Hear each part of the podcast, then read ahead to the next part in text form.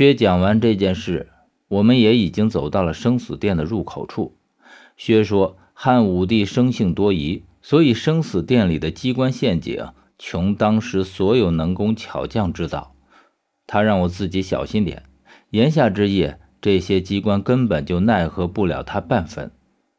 墓里面的机关无非是流沙落石和箭弩，汉代自然不会有火龙琉璃鼎。”而且这里建成长生墓，汉武帝自然不会舍得毁了这里。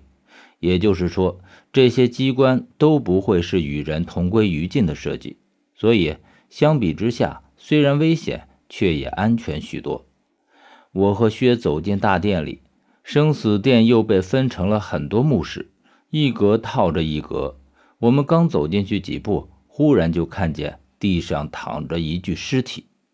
这是一个四五十岁的男人，他躺在地上，身上被刺成了刺猬，密密麻麻的全是箭矢。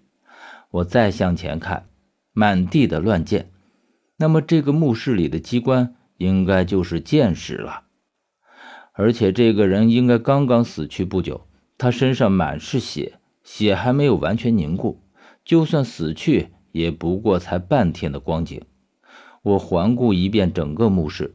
这里除了他，再无其他人。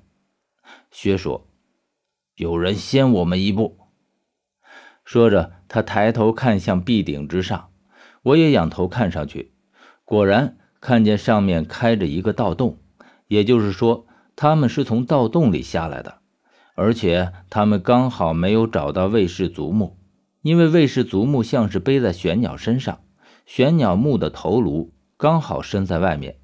那么这群人应该是直接将盗洞打在了这里，而从位置上来看，与我们最起码错开了有一个山头的距离。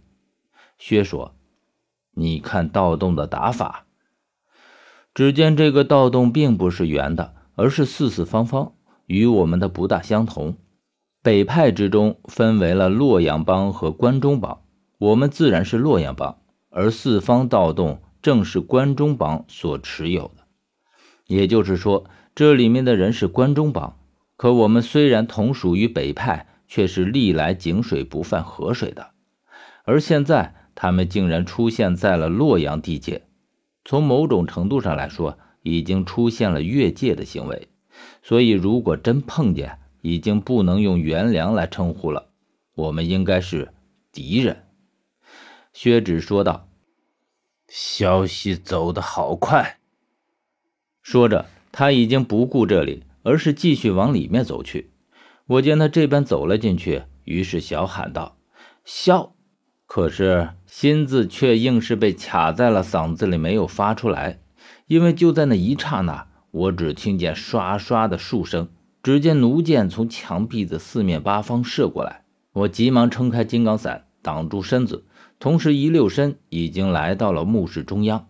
箭矢打在金刚伞上，射不进来，纷纷坠落。我来到薛刚刚站立的地方，这里早已经没了他的半点踪迹。我也不去管他的安危，他既然这般有恃无恐，那么自然他有脱身之法。我撑着金刚伞，半蹲着身子，迅速地划过这个墓室。这样的动作在墓里面早已经熟练地使用过无数次，所以我很轻松地来到了墓室的另一头。我收起金刚伞，站起来，发现薛已经站在这里了。我没看见他的动作，自然也不知道他是如何脱身的。但是他始终都是赤手空拳，何况他并没有携带金刚伞，足以看出他的身手绝对不一般。这里的机关算是被我们轻易躲过。我和薛继续往里走，可是还没有走出几步，就听见。里面传来了撕心裂肺的惨叫声，那声音就像是野兽的嚎叫一般凄厉。然后我就看见一个人从里面急速的跑出来，他边跑边嚎叫着，而且我看见他的身体明显已经溃烂的不成样子，血流了满满的一身，全身血肉模糊，每跑出一步，身上就会掉下来许多皮肉。薛说。是仇，我和薛快速的让过他，他呼啸着从我们身边迅速而过，血腥的味道一阵阵扑鼻而来。接着，我听到了哆哆哆哆的数声响，他的嚎叫突然中断，像是猛地被掐住了喉咙一般。我回头看过去，只见他早已被箭弩给射穿了，整个人倒在地上。可只不过是一刻的功夫，就变成了一具骷髅架子。只见在他的骨架上，无数的白色虫子簌簌地爬动着，正在啃食着他最后剩下的身体。我不忍再看。于是别过头，薛看了一眼里面，用他那没有任何表情的声音说道：“愚蠢的关中帮，竟然打火把进去！”话音未落，我只听见一个声音接口道：“哼，洛阳帮看起来也不是太聪明，可以直接进来，却非要在上面的空墓里转个大圈子。”说话之间，我看见一个人影。像一只燕子一样，从壁顶坠落下来，挡在我们面前。